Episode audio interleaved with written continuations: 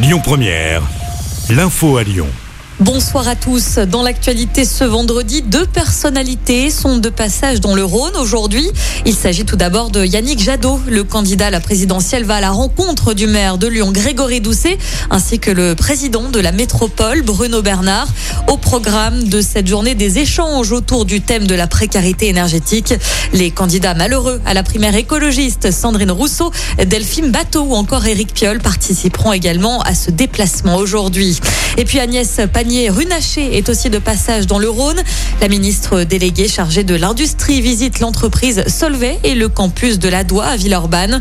Un déplacement placé sous le signe de la reconquête industrielle. Sur les routes, c'est parti pour une semaine de perturbations à Saint-Priest. Le boulevard de la Porte des Alpes est fermé partiellement. Des travaux ont débuté aujourd'hui. Il s'agit d'une opération de renforcement de la passerelle qui relie la forêt de Feuilly et le campus Lumière Lyon de Paris.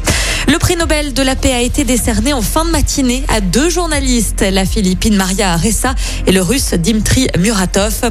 Une récompense pour leur combat pour la liberté d'expression. Ce week-end, c'est aussi le coup d'envoi du festival Lumière à Lyon, un événement dédié au cinéma. La soirée d'ouverture a lieu demain à la Altony Garnier. En tout, 190 films vont être projetés pendant ces 10 jours. Le festival Lumière, c'est jusqu'au dimanche 17 octobre.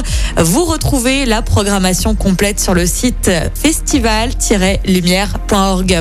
Et puis en basket, ça joue ce soir. C'est la deuxième journée de relique pour l'Asvel.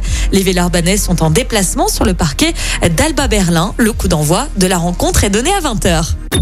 Écoutez votre radio Lyon Première en direct sur l'application Lyon Première, lyonpremière.fr et bien sûr à Lyon sur 90.2 FM et en DAB+. Lyon Première